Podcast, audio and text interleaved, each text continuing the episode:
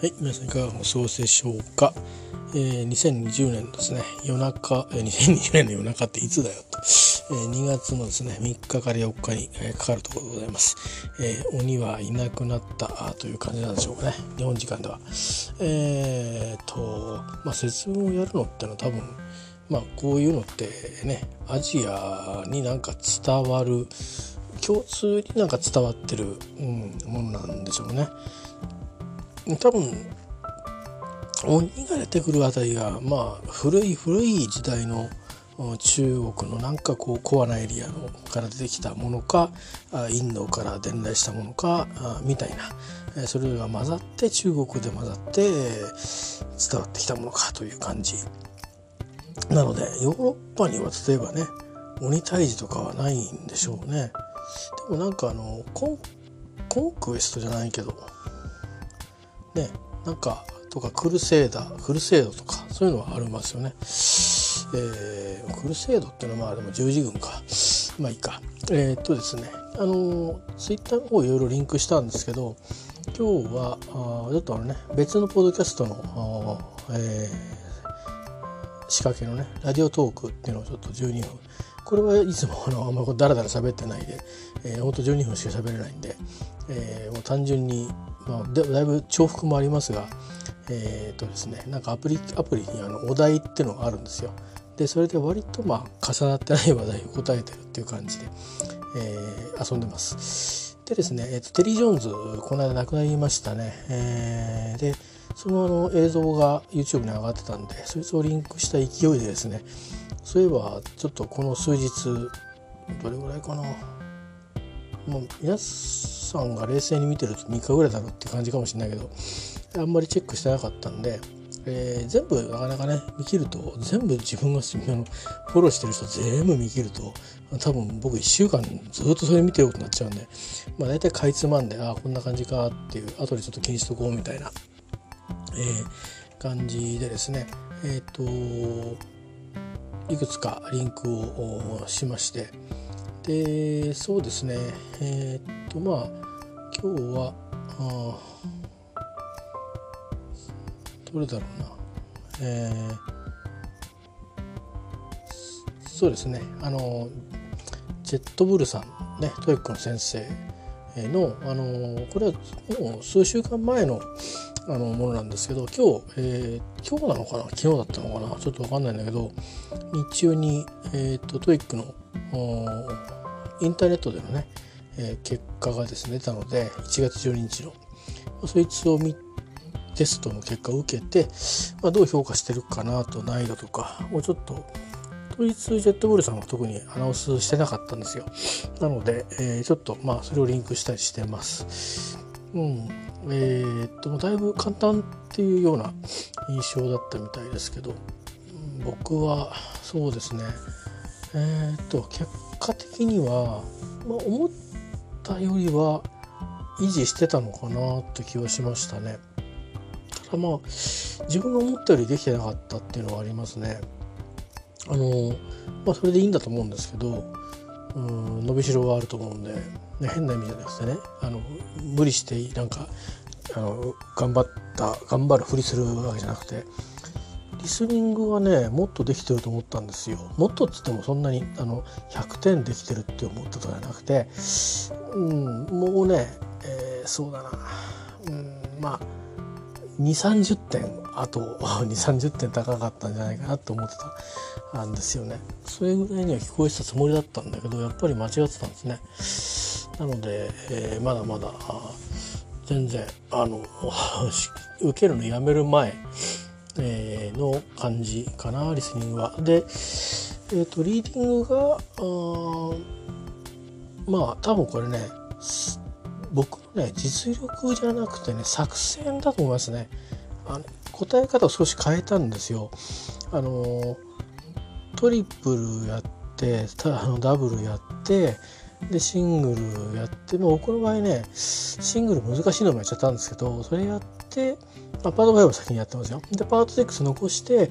えー、パート6分かるものを答えて、えー、残ったものを塗り絵とやったんですよね。なので、基本的には分かるものは全部答えてるんで、で完全に分かんないのは本当に丸ごと分かんないから山間なんですよねわーっと塗ってるだけだからだけどあの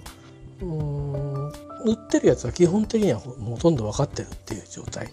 にしてしたのでまあそういう意味では、えー、まあちょっとねあのパート6は測れてないですけど、まあ、今の僕のリーディングの力ってこんな感じなのかなっていうまあ過去にも何回も受けてますからね。えー、でまあパート7も丸ごとしっかりと切ってで文法も入れてこんな感じというとこでまあやばいかなという感じでしたけどところがね今回はねリスニングよりもリーディングの点数いいんですよ。これはね多分2回目かな。TOEIC は5年ぐらい受けてで1回1年ぐらい中断して1年以上か中断して受け直して2回目ですね。2018年の3月11日以来、えー、ですね、えー、あのその時よりももしかしたらその時には実はベストスコアだったんですけどだからもっとリスニング良かったんですけどえっ、とその時に匹敵するぐらいですね。でも高くないですよ。400超えてないし。だから逆言うとあ400超えられるなっていう感じがしましたね。あのだからちゃんとも多分ね解いてる解いた部分を取りこぼしてるんですよ。で後で自分で考えてみたらあ違ったなっていうのもあったしやっぱりちゃんと読めてないからちゃんと読めてないっていうのは、えーと、焦って読んでるから、えー、っていうのとあとはあのーえーと、文構造を読み違えてたりとかまあそんな感じですかね。えー、なんですけどまあまあまあ、自分のだから今の今のっていうか実力はここの辺にいるなと結構乱高下して最後終わっちゃったんですけど2018年3月に800点近くまで行って700点台のねギリギリみたいなとこまで行ってそこからなんか低空飛行に落ちちゃって、えー、やめちゃったんですけど、えー、その後 IELTS 受けたり、まあ、ほとんど英語の勉強はしないで、えー、まあ、英語を使ってただけ。しかも別にそんなに難しいことには使ってないっていううねひたすら遊んでただけなんですけど、えー、でまああのちょっとおさらいをね1週間ぐらい、えみっちりではないですね。でもやるときは集中してやってえ見たところ、えー、まあまあ一応ねあの緩和も戻さないとねテスト受けられませんから、えー、まあそうするとまあ過去目標にしていた点数ぐらいまでは行ってたみたいなんで一応なんだろうこのしばらく置いたことによって、えー、まあ一応ね次受けたらまた下がるかもしれないけどうん、それぐらい不安定な程度のスキルかもしれないですけどなんとなくまあ久しぶりに受けてちゃんと自分でしっかりややった感が取り組んだ感があっての、うん、点数なんでね、えー、まあ足元としてはいいかなと。ここからも下がるか上がるかちょっと分かりませんけどうん、まあ、まあ、これ覚えていくためのえー、とちゃんと知識を確立にしていくという楽しみのための僕にとっては試験になるんで、えー、まあリーディングせっかくねなんかあ読めるんだって思ったので えー、もっとちゃんと読んでみようという気になりました。それからリスニングはやっぱり聞けない音がかなりやっぱ聞けないもともと英語聞けない聞けないって言って試験受け行ってるからやっぱ聞けない今症候群なんですよね、えー、聞けない状態でこんだけだからあのあんまり意味がないかもしれない。要はテストの点は取れてるけど実用をする時に会話とかしてる時にあんまり聞き取れないとかいうことがね起きちゃうのかもしれないんでそれは良くないんでその辺はちょっとですね、まあ、八島先生のテキストを買ったので、えー、八島先生のテキストでこのしようかな。なんて、えー、思ってますけど、まあ、3月もちょっといろいろね仕事の方はハードなんで申し込んではあるんですけどえー、まあ、体調次第になりますね、えー、でもせっかくの機会なんで受けに行きたいなと思うんですけど、まあ、いろんな諸事情、えー、他にもあのあるので、えまあ、それによって考えたいと思いますが、まあ、そんなようなもろもろの一日だったので、えー、まあ、子供もね一緒に受けたりしてでも聞いてみたら、まあ、点数はそんなにねあのいわゆる絶対的ハイスコアではないけど前回受けた時よりも、まあ、伸びてるしでまあ結構いいところまであのいい伸び方をしてるので、えー、うんあのー、なんだろうなえっ、ー、と高い低いじゃないと思うんですよね。あのー、本当にただ受けてなんか適当にやってできませんでしたっていうのとやって、えー、分かるものがちゃんと答えて出たスコアと違うんですよね。その辺の伸び方は自分でも経験があるので多分あと23回受けていくとあのー、なんだろうな試験慣れするところも必要なのでねえっ、ー、となんだろう聞くポイントを間違えていてあの取れてないってことは結構あるので、えー、そこら辺の慣れみたいなところとかあのだから時間内は全部終わってたりしても結局読めてないってことはあの勘違いしてるんですね。間違って読んでるんだけどそれはそんなにそんなに読めてるってことは読み飛ばしてるわけじゃないから文字に目には入ってるわけでしょ。だからねあのこれはねあの多分精読をちゃんとやればね点が取れるようになると思うんで。まあ結構僕はあのいや未来あるんじゃないって話をしてたんですけどね、まあ、僕は先生じゃないので あれですけどまあこれでに嫌気をさずに、えー、もし TOEIC でねアピールするんだったらスコアアップすればいいんじゃないかなと思うんですけど、まあ、本人のね就職のためなんで、えー、まあ本人の判断ですから別にトイックにこだわらなくてもいいんだろうしいう感じでですね、まあ、それで TOEIC のあの映像をリンクしました。でその後はえっ、ー、とまあいつも見あの見てるね、えーと、イギリスの人たちの,、えーえー、あのだろう先生方とか。あまあそれは英語の話もあれば柔らかい話もあれば日本人の先生もいればと、えー、いろいろですけど。それからあとはまあ女性の方でえー、っとねこれは先生ではないんだけどあの結構多言語運用能力が高い人で割と、うん、あのなんていうかな。あの多分リアルであったら あのちょっと僕が引いちゃうかもしれないんだけどあのなていうかなパワーに負けてね。あのだけどすごくねあのすごく言ってることがあの実体験に伴っていて私は好感を持ってる人がいてですね、えー、その方があのまあなんだこれ英語の先生なのかな、えー、その方とあのディスカッションして英語を学ぶための何ていうかスタンスみたいなあもの。をこの間もちょっとそれリンクしたんですけど喋ってるんで、まあ、僕が今やってることと違う、まあ、つまり僕の方が間違ってるみたいなことも含ま含んで書いてあるんだけどまあちょっと自分もあの鏡を見るようなつもりでね、えー、ちょっとまあそれは全部見てからリンクしました。でそれから特に今日はあのこの後軽くコメントしておしまいにしたいと思うんですけどえっ、ー、とね淳さんのね動画ねあのー中国の人と中国出身の人と、えー、に日本人の英語どう思う？っていう話をしていてそれからそれを切り口に、えー、中国の英語教育のどういうふうにあの学んでるのかっていうのを、えー、っていうのと日本のどういうふうに学んでるのかっていう違いみたいなものとその結果どういうことになるのかというような話を、えー、してるんですけどなかなか興味深いんですよね。えー、で割とあのこのやり方っていうのはえっ、ー、とまあ TOEIC のスコアを上げる勉強例えばパート3パート4もちろんパート2もパート1もそうですけど、えー、それをあのスコアアップさせるのに、えー、やる音読であり、えー、かつ多分えっ、ー、となんだろうな。記憶を定着させるのに非常に効率がいい、えー、つまり音を使ってインプットするということですね。あの書いて覚えるってい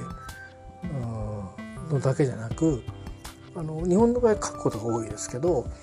えー、まあメモするっていう、まあ、それは当然あの会議とかね そういうところでやってるやつはあのパソコンを打ったりなんなりしてあの記録するのそれはまあそっちの方がいいいいわけですよね記録ログを取るっていう意味では。だからその自分が何かを習得する時に、まあ、あの他の先生も1個前の私がリンクした動画で言ってたんですけど30回か50回ぐらい同じ部分を言うと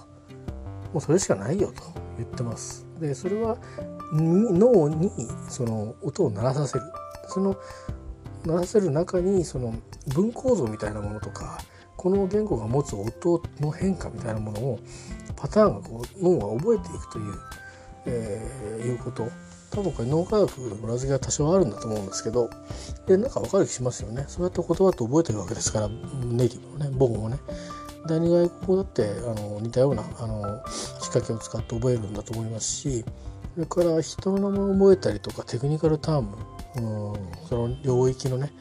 言葉を覚えたり、それからなんかそこでのいろんなこう流儀を覚えたりするのも、えーとまあまあ見てそこだなって判断してできる前に、えーと、あの時はこうしてああしてやってるんだななんてあの昔話とかね落語なんかで言いますけど実はああやっていうふうに本当は自分に言って問いかけて覚えた方がね頭に頭に入るっていうのはね僕が経験済みなんであのすごく納得してたんですよ。でこの2つのビデオはそういう意味であのなんとなく自分がやってたことが自分は自分で勝手にあの時間がないので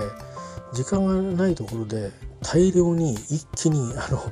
テスト対策するとしたらどうするんだっていう定期テスト対策をね、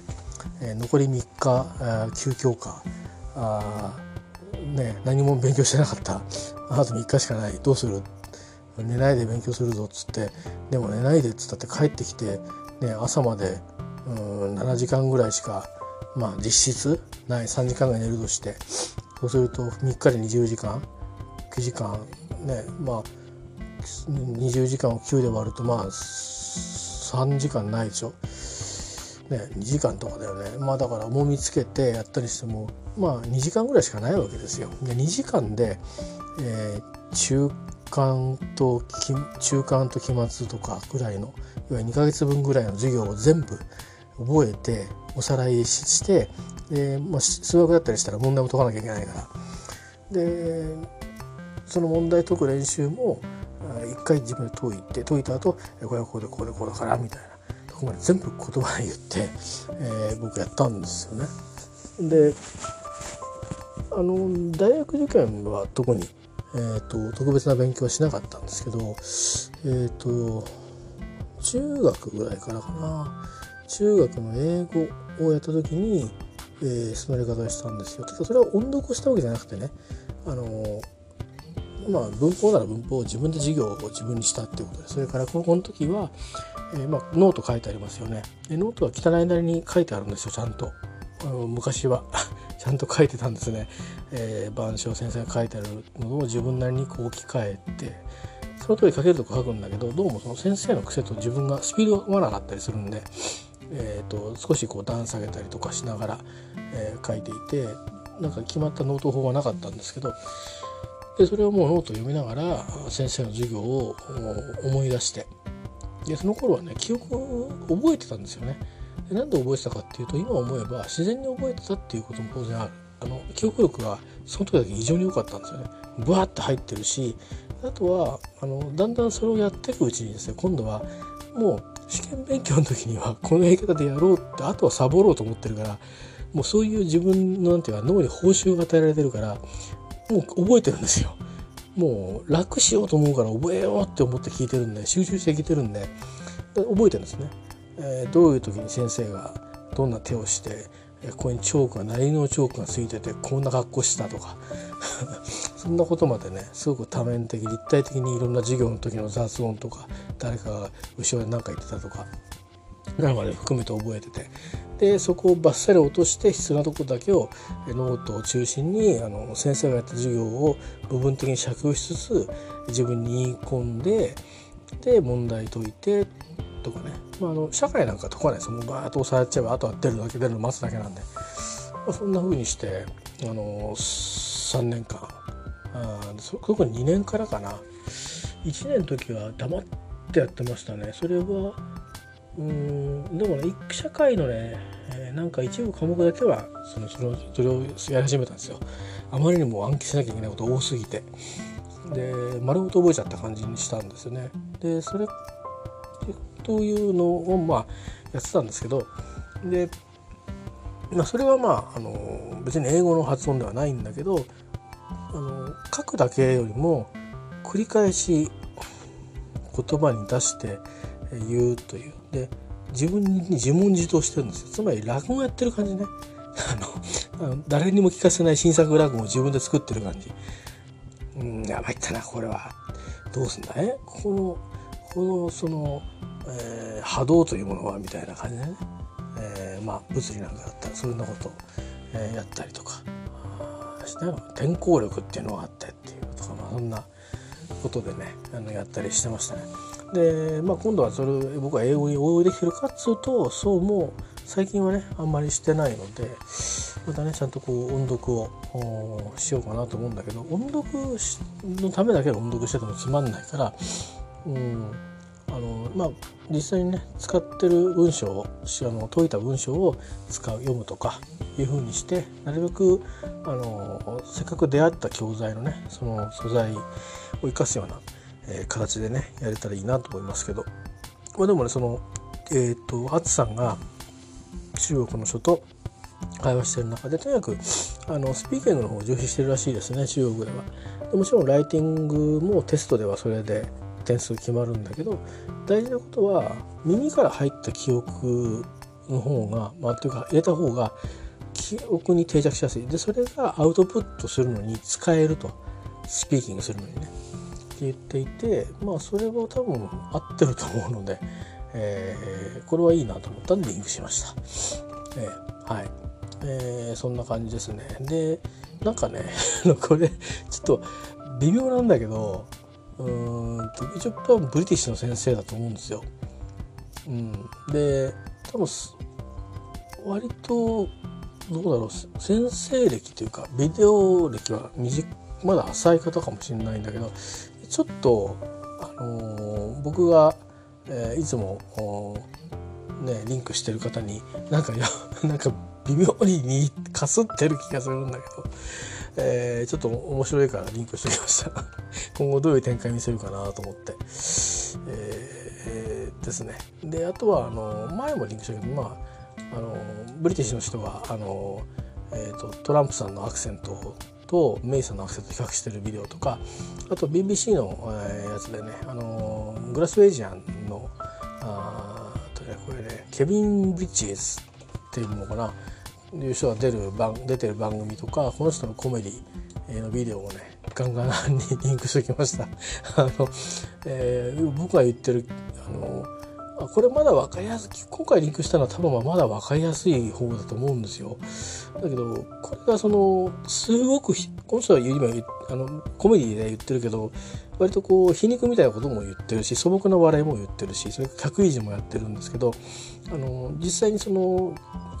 特にグラスゴーで出会うあのすんごく人が良くて親切なことを何かしてくれていているんだけど何言ってるか全く分かんない人っていうのが登場するするという時にはこういう人ですっていう、まあ、感じなんですよ。あのえー、でなんか楽しい感じでこうこの感じ なんだっていうんでちょっとリンクしておきました。えー、ちょっと年代バラバラになってるんでなんか昔のとあの今のとなんかこうちょっとね順序逆になってるんで途中割と分かりやすく喋ってくれてるのを挿入して間に入れてあるんで聞きやすいのもあると思うんですけど、えー、まあスコットランド人みんなこういう喋り方するわけじゃないですからね。この人はこれを売りにしてるんで。で多分グラスウェイジアンだと思うんでグラスゴーなまりだと思います。えということでねあのリンクしたんですけどでまあ、やっぱりえっとうんまあやっぱり英語ちゃんと聞かなくちゃいけないなと思って、まあ、YouTube とかまあこうやってリンクして聞いてるんですけどで確かに、あのー、先生の言ってること例えば発音とかの、えーと、こういういろんなこういうある言い方を言い換えるパラフレーズする例えば「I think」を言い換える他の動詞とか動詞句とかあるいは他の語法ね言い方としての、うん、こういうイデオムみたいななんかあるよっていうのをこうやってるじゃないですか。でその聞いてますよね。でそこで聞いてるのは説明してる時の言い方みたいのを聞いたりそこで出会うボキャブラリーみたいのをあの音で聞いてで多分こういうスペルだろうなと思ってスペル分かんない時はちょっとあのさっきのケビン・ブリッジさんの場合は、えーと、この YouTube の翻訳のあれではちょっとさすがにあのスコティッシュに追いついてない時ところがあるので、えー、なんですけどあのまあ大体ちょっとねあの音声字幕を入れたりもしたりして時々ねあこういうこと言ってんだとかって思いながらあの音を入れてるっていうのが結構あるんですよ。であとは普通の会話をこうインプットするために聞いてます。なんだけど、うんと、試験の対策とすると、え、ー、と、これはリアルな会話なんだよね、実際に。だから実際に、あの、現地に行ったらこれ聞いとかないと使えないですね。えー、僕の場合はですよ。僕の場合は。いわゆる、まだスキルが低いから。多分その、もっとこう高いレベルで聞いてる人はあの話さない話せないかもしれないけど点数が高い人は聞くのはね聞けると思います。あのスピードもちゃんと単語も全部聞けて活用形も聞けてで多分3単位の S だって、えーと、微妙に発音してる音もちゃんとこうかすれてこすれてるみたいな音も含めて、え、聞き取れる耳が出来上がってくるんだと思います。えー、なので、えー、そういう意味ではやっぱり試験対策しっかりやることに意味ってあるなってこう振り返ったのが今日ですね。えー、なんですけどまあ僕はまああの他方ね間違ってなかったなと思ってるのは、まあ、この TOEIC 休んでた間何やってたかっつうととにかくこういうリアルなものをあれいっぱい浴びてとにかく映画でも何でも、で実際に行ってで宿泊してきてで同じことを繰り返してっていうのをまああの、丸,、まあ、丸2年ですね、えー、やってきたんですよ。えー、でで何が得られたのっていうとまあそれはこれからだなということに気づきました。えー、というのはあのあこれからあちょうどね趣味で勉強するとなっていてまああの自分のね本音はね、えー、ですよ。あのでもまあ一応なんだろうな。あの自分のその自己啓発みたいなことでは、えー、表沙汰にもするんですけどでもまあ一応自分の気持ちのことを違った趣味っていう感じですね、えー、なんかスコア何点取るぞみたいな。あんまりそういうのないですね。ただだけどなんかちゃんとこう、えー、ねこじっかりやりたいなっていう気にはなりましたね。で他方でやっぱり生のものはやっぱり同時に入れていかないとって思いました。あの TOEIC の教材って聞きやすいじゃないですか思いっきり。それでもう満点取れてないわけですよね。でそこはやっぱりあの実際の本場の試験で初めての本性に出会ってで理解するってことはやっぱり会話だと聞き直せるんだけど試験の場合聞き直せないわけだから、えー、一発で聞き取るっていうやっぱりそういう何て言うかな。あの本当確かな確かなあの理解力受け取るスキルですよね。でそれをやっぱりこう作っていかなくちゃいけないだろうと。でそれが、まあ、生の音を実際に聞き分けていく時にもこれいい影響をしてくるのは当たり前なんで、えそうするともう私的にはまあ濡れ手に合わない状態になるわけですからこんな嬉しいことはないというふうにまあモチベーションがね、あのまあ、自然にできてきたなって思いました。えー、です。あとはまあ、えーとたくさんこう読んでる時期もあったんですけど新聞とか。で今はまあ記事をあの結構ねあのそういう時もありますよね。あの分かんない単語が結構多いと、まあ、ブリグジットの記事なんかとか多いですけどね。それからまああの今であればコロナウイルスの記事とかも 見ますけど割と流し読みしちゃうことが多いんですけどそれでもまあ一応英語を目に入れようと思って辛いなと思ったらゆっくり読むとかしてやってるんですけど、えー、まあリーディングもねやっぱり、えー、まあ一応今日のストーリーは どっちかっていうと音を大事っていう形で、えー、音に着目して、えー、ずっとリンクして、あの映像をあのまあ、えー、とポストしたんですけどもポストというかリンクをしたんですけども、えー、他方ねやっぱりやっぱりあの書くことも大事だなって僕は思うんですよ。書くことつまり読むことですね。で読むってことはね多分書くことにもつながる気がするんですよね。あのまあ読むとあの話せるっていうのも、えーと、どっかの先生が言ってたしあの僕のあの講演にしてる先生も同じこと言ってますね。なんか多読精読、えー、多聴成長これバランスよくやっぱりやることが大事と言ってましたね。えー、どっては全部無駄がないってことですよね言い換えれば。あのなんか僕今逆発想が逆になってる感じがあってそれが自分にはちょっと心地いいんですけどあのそれをやらなくちゃっていうふうに思わなくなってるんですね英語の場合についてだけだと思うんですけど他のことはやっぱりまだなんかやんなくちゃっていう感じ、えー、心の持ち方をしちゃいがちなんですけど英語の場合はあの、まあ、どうにでもいいんだなっていうふうに思ってます。だけどやるんだったらあのあるところまではしっかりやるという。あの別にそこばっかりやるんじゃなくてこれを今日やると決めたらここまではしっかりやろうって。でこれ分かんなかったら分かんないところは、えー、まあそれなりにねいろんなメソッドがあるんですけど英語のままとにかく考え続けるっていうメソッドもあるけど僕はそこはもう楽するというふうに決めてるのでえーと、僕は今そのレベルにいないんでね高いレベルに行けばやっぱりそれやっぱりもう英文をそのままずっと考えて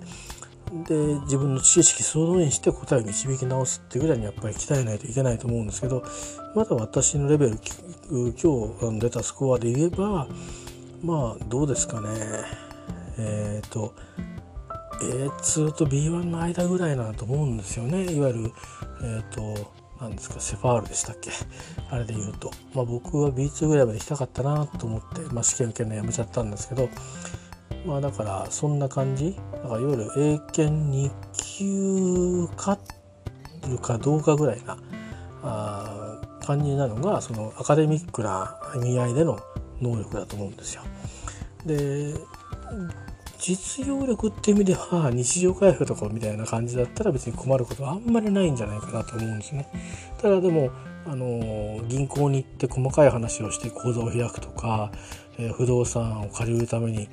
交渉する時にこうやり取りが全部きっちりできるかってその時にあの使えるボキャブラリーがあるかとかいうと多分ないと思うんですね。でやっぱそういう意味ではあのすごく偏ってると思うんですよ。だからマインドセットは出来上がったっていう状況でだけどまあマインドセットは今後今後使う場面が日本国内でってことになるのでやっぱりこう代わりにね浴びるものそれからもしかしたら今はちょっと予算的に無理なんですけどあのオンライン英会話みたいなものも使ってですねアウトプットすることも必要かもしれないけどでもまああのー、これはまあ落語メソッドじゃないけども発音はうまくならないかもしれないけど先生がいないから。でもあのモノマネ発音のビデオみたいなねこうあるわけでテープもあるしあのそれを真似ながら、えー、その自分一人二役でこうやってもいいわけですよね。えー、つまりその、まあ、落語を覚える時ってあの完全にコピーするんですよまずは最初は。えー、最も最後までコピーなんですけど 素人なんで。誰かその師匠のやってるテープっていうか音をそのまんま真似るんですね。で頭に入んなかったらもう書きます。で書いてそれを読んででとうまくいけないなここはうまくいけないあとは言い直したりして。でそこまで練習してで一回文字全部置いて、えー、テスト通りはやってて詰まるとこまでやってで何度も詰まったら頭から戻って全部やったりしてそれからいきなりこうまあ身内の前でですねこう披露するっていうだけでもブルブル手が震えるしうんね。こう途中話が飛びそうになったりして。でストーリー立ててる話だったりするともう飛ぶともう切れちゃうとねダメなんですよね。なんかこうちょっとした小話がポンポンポンと続いてるようなタイプの、あのー、話の持ってき方だといいんだけどこうずーっと話がつながって下げにつながるみたいな話だとやっぱりちゃんと覚えてないといけないんで。だから英語に使えるなとは思ってですね、えー、なので、あのー、まあえー、そういう意味ではアウトプットするのに必ずしもお金かけなきゃいけないかっていうとそうではないかもしれないですね。だから、えーと、ネイティブの音はあるわけですよねたくさん。で文字情報も今幸いにして AI の技術が進んであると。でそしたらそれをモノマネすればあ少なくとも、えー、 TOEIC の試験にも役立つし実用にも役立つしということですねただまあどの音でしあの真似ていくのっていうのは分けなきゃいけなくて僕の場合はもうあのアメリカ英語は今からちょっと難しいので、えーと、ブリティッシュの方に寄せちゃったんでねあのスピークする方は、まあ、このまま今どこでもない英語なんですよ。日本人英語でもないんだろうななんか、うん、ちゃんとしてない発音になっちゃってるんで、あのまあ、今からアメリカ英語にもちょっと寄せていくのはすごく辛いので、えーと、できるだけ、まあ、ブリティッシュの方に寄せてちょっとあの行こうかなと思っています。で各単語なんかも、あのそうですね基本的には、えー、ブリティッシュの方に、えー、代表的なものですけどね基本的には別にアメリカもイギリスもないんですけどカナダもオーストラリアも基本的にはないんですけどあの極端なね典型的なものはあのそんな風にして合わせていこうかなって思いますし、まあ、セーターとジャンパーはね、えー、とかパンツとあ trouser とかあスニーカーと何でしたっけ？えっ、とあトレトレーナー。あとか、まあ、そういうのはね なんか臨機応変ねと思ってますけどとかあの eggplant は eggplant でいいじゃないかと思うしわざわざ aubergine って言うのもちょっとなんか嫌味な感じもしないでもないから今日はちょっとあの時と場合を選ぼうと思いますけどでも基本的には発音はそんな風にしてそうやってやっていくと結構お金かけないでまあうんあのー、今ね、あのー、使えるあの資源でえ英語力というものをあの今よりも高めた上で維持するってことが可能になってくるかなと思うので、えー、まああの両方ね TOEIC の、うんまあ、趣味としての TOEIC とそれから生のねいろんなあの音声を、えー、インプットしていくっていうのに加えて今度はそれを今度アウトプットしてみようかなと。あのもちろんあの Scottish の、えーと発音を言うのはあの英語ちゃんと喋れてからにしたいと思います。これ落語やるのと違ってね癖がついちゃうんで。えでもねあの短いのはねちょっとモノマネしたいなと思ってるんですよ。あのスコットランドなまりは好きなので、えー、あのね、イジンバのなまりがまた独特でねいいんですけどね、えー、まああのそれはえー、あのー、トラブった時の彼との音声が自分のへったくそな英語好きで あの実はテープ回しっぱなししたんで音が残ってるんで、えー、ちょっとそその英語を聞き直してみようかなと思うんですけどもちろんあの YouTuber にもエジンバラ寄りの人がいたりするので、えーまあ、聞いたりとかねしようと思いますが、まあ、それはちょっと先ですね今とかまだ楽しみで聞いてるだけで。えー、まああのどうでしょうね。だから発音は一応僕は習った先生の発音とかあとよしみのある先生の、うん、話す発音を参考にしながら、えー、ちょっとね、えー、それもやっていこうかなと思ってますけど、まああのそれもおいおいですね。あのいっぺんには全部いけないので、まあ、まずは TOEIC の復習で3月ね受けてやっていくって感じですかね。でそれもあのあんまり時間が潤沢にあるわけではないので、えーこの2月というのはちょっとですねしんどいんですよ。あの自分だけでも自分の稼ぎ方面でも2月から3月はちょっとしんどいんですねいろいろ。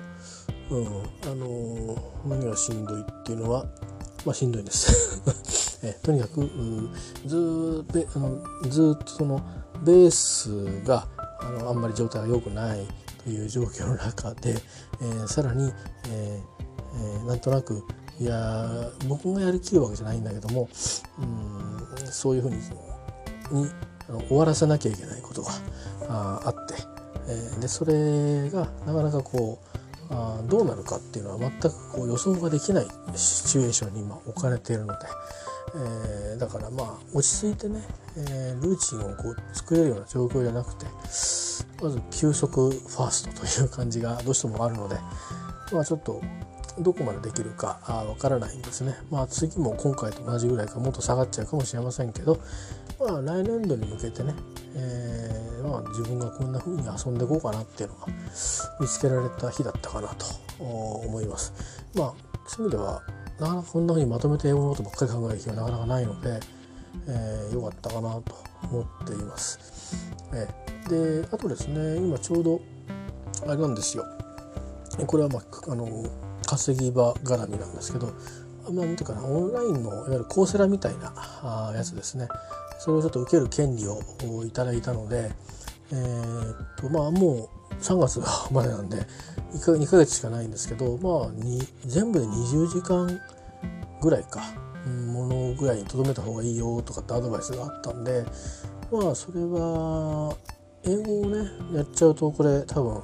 普通の英語の勉強がかぶってしまうのでまあちょっと少しそれは量を少なめにしようと思いますがまあちょっとビジネス用語ちょっとやりたいなっていうのとあとプログラミングをねちょっとあのやりかけてやめちゃったのがあるんで、えー、ちょっとそれやってみようかなって思っていて。あの超超基礎超ビギナーの、えー、プログラミング。いきなりね応用編のプログラミングを一回やってるんですよ。あのまあなんていうかな関数関数っていうかねライブラリーを組み込んででそこでいきなりあのまあいわゆる行列ですね。行列計算、えー、あのいきなりやるみたいなプログラムは形通り言われる側に組んだことはあるんだけどそもそもその言語の持ってるあのどうやってあの足し算引き算するのみたいなのをねちょっとねあの簡単にやってみたりしてね、えー、ただで。お金かけると嫌なんで。ただで、ね、できるんですよ今いろいろあって。でそういうのをやったりとかして。ああこんな風な演算の仕方もあるのかとか、うん、徹底的に一つの関数だけで全部できるのかとか、まあ、他にもいっぱいやれることはあのあると思うんですけどライブラリー組み込めばね、えー、まあでもあのちょっとそんな風にして、えー、実はもう私もプログラムもともと組んでたのであんまり才能ないねって言われてましたけど一応組めるんですよ。ほんで今のあのプログラムはその、まあ、私のように才能がない人でも、えーと、メモリー上のその管理とかどこのメモリーを使うと宣言して、えー、どうするとかそれから足し算引き算の、えー、やる時にあのこう直にそのままやるのか、えー、ビットをずらしてどうのとか、まあ、なんかあるんですね。その論理演算っていうんですけどそういうことを僕はできないあの文系だったこともありあとは理解も深くなくできないので、えー、あとはそのいろんなそのうん、て言うかなあのプログラミングする時って変数って言って意味を持たせるんですけどでそれはまあコンピューター空間のいろんなアドレスエリアにこうポンと取られる識別子でしかないんですけどそういうものをどういうふうに定義していくか。どれが効率的か。ね、一番そのメモリが使わなくてしかも速くて間違いがなくて、えー、まあ後でもう一回呼ばれた時に、えー、違う変数に値に変わってしまうことはないかとかそういう確からしさとか含めて、えー、いろんな意味で、あのプログラミングのスキルっていうのはあ必要とされるんですけどあとはもちろん早く正確に、えー、ですね。自分自身でまずあのデバッグって言うんですけどバグを、えー、抜けるかどうかとかあいうこととか、まあ、あとはそういうあとはライブラリの管理だとかそういったあの基本がねできてるかとか、まあ、そういうのいろいろあるんですけど、まあ、下手ながらにね一通り丸7年はプログラミング6年か。プログラミングに近いことやってましたし、えー、特に4年ぐらい。丸4年かな。あいや丸ようだね約5年か。5年は本当プログラミングばっかりやってたのでいろんな言語で。あのだからもったいないなと思ってその後ずっとあの、えー、どっちかっていうとなんかなんか取りまとめるみたいな。あのなんかわかんないけどあんまりねあの、まあ、今で言う IT っぽい仕事なんですよ。なんだけどあんまりまあ、いろいろ設計とかしたんですけどするんだけどそこによりもこうもっと何て言うかなレイヤーの上の仕事をしなくちゃいけなくて、えー、だからまあ政治事が多いんですよね。であんまり好きじゃなくて。好きじゃないけどだんだんそっちの方ばっかりやるようになるとそっちのしかできなくなっちゃってみたいな感じがあってでちょうどまあ AI ってのできたところで自分があこれでもう一回ちょっとそっち側に戻りたいなっていうそれも趣味ですよ。だからだけど趣味と言っちゃうと会社では許されないので、えあの何か使いますみたいなことをいろいろ書いてでまああの勉強してますってことにしてたんですけど、まあ、これも役割がね役割っていうか、まあ、所属がいろいろ変わった関係で、あのすぐには使わないんですけどでもこれから世の中に出てくるものはみんな AI が噛んできますからね知らないじゃ済まされないんだと思うんですよ。でやってて思ったんですけどいろいろ試験も何回か受けてて3万ぐらい使って受けて全部落ちちゃってるんですけどだしクラス受けたのは10万ぐらい使ってるんですよね。全部使うと40万ぐらいかかるんですけど安くても高いとこ使うと100万ぐらいかかっちゃうんですけどね、えー、僕は安い方を使ってで途中でやめたんですけどだからまあバックしてもらって、えー、被害を最小限にとどめておりますがあでもねあの表面的な何て言うかな歴史学みたいな感じこんな風にして考えるんですよみたいな。記事はこうやって読むんですよ的なね言葉はこういう意味ですよとかああいうところはねあのだけを覚えててもやっぱりねちょっと実感湧かないんですよね。でやっぱそういうふうになってまず最初それやっぱでも言葉を覚えるだけでも大変なのであのそれ一生懸命やるわけですよ。どういう意味なんだろうな例えばあのいろいろ特徴をあのモデルモデルを作るんですね。で特徴をこう切り出す時にいろいろやっぱりこう偏りが出て出てくるんで偏らないような演算をさせていくために、えーと、バックブロケーションっつったかなあのこう素直にこう見たものを映していく写像していくわけじゃなくて、えーと、こう逆にね、えー、写像していくというような感じの、えー、ちょっと曖昧な言い方でね僕もまあ理解できてないですよ、えー、そんな風にして計算させてい、えー、くみたいな。あこととか、えー、それとかそのまあ関数のねえっ、ー、と取り方っていうのかな、まあ、微分なんですけど言ってみるとあの微分ってあの細かい変化を表現する方法なんですよね数値とか何か何かの値の。で自分的な考え方なんだけどそのそのある瞬間の時に使う関数っていうのを別にその微分の微分の関数じゃなくて違う考え方の関数を使うことによって、えー、偏りを防止して特徴を明らかにすると。わずかな短いところの特徴を明らかにすることによって、えー、例えば画像を識別するとか、えー、何かの分類をする時に、え自動的にね特徴を見つけるのに見つける時に偏っていつでもこれは赤だ赤だ赤だと言わずどうも黄色寄りかな？黄色でも赤でもないっていう判断ができるようなモデルにするとか、まあ、そういったようなあ仕掛けがあるんですけどでそれどうやって実装するんだろうなっていうところで終わっちゃったんですよ。で今そのしばらくどれぐらいかな？去年やってたんで去年今頃本当もう英語もやって旅にも行って英語2つ試験受けてて。でなんて。で AI やってみたいな。AI はあと AI は数学の人だったんで、まあ、微分積分と代数幾何幾何までいかなかった幾何もあったな。うん。あのだからいわゆるあれですよ。あの、えー、代数幾何っつってもうんなんだ線形代数ですね。行列計算ですけどそれもえっ、と何次元だろうな。3次元？3次元かける3次元とか、まあ、そういうような計算をあしたりとかあとね、えーと、指数関数 対数関数。そんなの高校の時やってないんだけど俺文系だから。いや微分なんですけどそれを微分するっていう話なんですよ。でいろんなものは微分ができるんですよね、えー、まあそうすることによってそれがその関数における極限値というかあるある一細かい範囲のえ表す式になるよと。で式になればもうコンピューターに放り込めばいいんですから、えー、これはもう使えるモデルに一つになるわけなんですけどそれだけだとその今自分が観測しようとしているものにフィットするモデルかわからないから作るわけですよね。オリジナルに。でそれが意外と刺さってくるとあのまあその現場現場で使えるものになるし汎用的なものだとするとあのまあ、特定目的ではあるんだけどいわゆるその自分の現周りだけじゃなくて例えば自動運転のための、ね、認識するやつだとかそれからまあいろんなパーツありますよね。その今見てる映像はどこなんだとか地図上どこなんだとかでこの時に、えーと、アクセルとブレーキハンドルとのバランスはどうなってる車体の重みの荷重はどうなってるとか速度はどうなってる風をどう感じてるとか、ね、もろもろサスペンションの感じはどうなんだとか快適性を追求するためのいろんなその役割ごとに全部の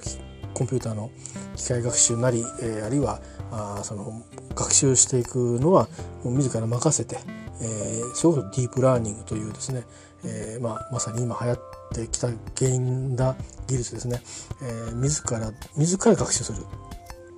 自ら深く学習させるようなあそういったあ式をですね、え、使って学習させていって、え、自ら特徴をこう見つけてロジックを自分でこう組んでいくみたいな感じまあそんなような、あのー、こととか、あのー、なんかやってたんですよ 使うので。使うのでやってたんですけどでもどうやって使うんだろうって言ってその概念的な説明はあのー、自分で学んで出た時にちょうどなんか稼ぎ場でもですねなんかみんなで研修やるみたいな話になってで自分がやってないことも含めてバーッとこう試験問題も出ないようなことかな、うん、もしかしたら最近は出てるかもしれないですけどそういうのを研修してくれてちょうどいい機会なんで一生懸命やって、まあ、ほぼ満点みたいな感じでですね取ったんですけどでも取ったんだけどやっぱりね血肉になってないんだよね。っていうのもあってそういうのをちょっと最近ちょっとねあの TOEIC と同じようにどんな感じだろうと思って自分の気持ちがやっぱもう面倒くせえなと思うのかやってみたいなと思うのかただお金がかかるのでお金がかかるのはできないからじゃあ何だろうとだし今から俺技術者としてそれで食ってくっていうわけじゃないだろうなとやっぱり冷静には思うわけですよ。もしかしたらねあのもうやぶから棒にもうどうしようもなくなったらそういうのもああるかもしれないけどむっちゃくちゃ安い単価で1時間時給1,000円でこんだけプログラム作れみたいなそういうねパンチャーみたいな仕事をしなもうねやぶから棒にもこう何でもってもうね昼間コンビニで働いて夜はそれやってみたいな3時間睡眠でぐるぐる回しますみたいないうこともあるのかもしれないけどでも今もうね自動でどんどんまさに AI がプログラミングも多分できると思うんでだからやっぱりそのこれから向き合っていく技術や世の中やそれから今自分がやってる仕事っていうのはどっちかっていうと人間系なんですけど、えー、人間系のことをを自分があの AI のそのモデルを作るとしたらこのこの世界はどういうふうに見たらいいんだろうみたいなそういうちょっと着眼をね持ちたいなとちょっと思ってるんですよね。でそれは別に仕事に生かしてなんかどうこうしようっていうところがあ対外的にはそういうそういう言い方になるんだけどでもまあ僕の興味はそんな風にしてものが見えてこないかなっていう見えたら多分少し、今のその悪いねなんかこう自分のその素地が少しちょっと改善するんじゃないかなっていう、あのこの何にも興味が持てない 状況。無理やりなんかこう檻に入れられたような状況に見方をねあの変えることができるんじゃないかなって淡い期待があって。ちょっとそういう意味ではやっぱり僕にとっては学びっていうのは学ぶことっていうのがこう息をするようにね魚がこう苦しくなって口をパクッと開けるのと同じような役割やっぱりするんだなってことを今回あの TOEIC のテストを受けてね感じたので、えー、少しの努力ですよやったことは。本当に。1週間のうちどれぐらい？4日ぐらい？なのかって。4日ぐらい毎日やっただけなんですよ。でもそんなにコツコツやったことは今まで実はなくてね。なんとなくやってた、うん、だからあのー、そういう意味でまあそんなようなね、あのー、まあ、えー、いろいろ学習の機会チャンスも与えられてるので、えー、っとあとはまあ今年中にやめちゃったんですけど現場変わったんでブロックチェーンの基礎知識もねちょっと叩き入れたくてこれもね知らないとダメなんですよ。これからとにかくそのいわゆる全てのものの電子的な履歴はですね、えー、暗号資産ね、管理されますしこのまだ暗号資産弱いですよね。なので、まあ、AI と暗号資産と英語とこの3本柱で、えちょっと遊んでいこうかなと、えいうね感じに思ってますね。とりあえず、まあ、そんなような一日になりました。えっ、とまあいい時間になりましたね。寝なくちゃね、えー、あとはまああのー、私以外のことで言えばあのー、ちょっと今こんな時間に僕はこう喋ってちゃいけない時間でもうあの、えー、受験生が寝てる時間なんですよねだからあそういう感じもあって、えー、と今はまだあの受けてるだけなのでいいんですけども、えー、これからね、あのいろいろ、あのどうしても試験っていうのは結果が出てくるので、えー、それによってまあいろいろあると思うんですよね。まあ、別にあの私の方はもう、えーまあ、前の時からそうですけど特に何も、うんえー、どうのこうのと言っていないのでどういう形であろうがあ行き場所がなくてもねどっか世界に出ていけばいいんじゃないかというふうぐらいに思ってるので、えー、何も心配しないですけどやっぱり私というかねあのまあずっとこう塾の送り迎えしたりとかいろいろこうまあいろんなことがあったのでやっぱり僕のパートナーとかあと当人がね、えー、やっぱり結果でやっぱりこう一喜一憂すると思うんですよね。だからまあそういった意味でちょっとこの先、えー、今週というか今週の終わりから来週にかけてが なかなかですね。ちょっとナーバスなんですよね 家が。だからあんまりそんな自分の勉強なんてのやってる場合じゃなくておとなしくしてなきゃいけないという、えあのといったあのまあ多少残業をしないと,、えー、と生活もあるので、えー、仕事を見つけて残業していこうかなと思ってるんですがにしてもねあんまり遅く帰ってきてなんかあの、うん、あのなんか喜びも悲しみも分かち合わないっていうのもなんとなくあれなので、えーまあ、いいことばっかり続きゃいいんですけどね、まあ、そんなことで、えー、ちょっと大変なことになる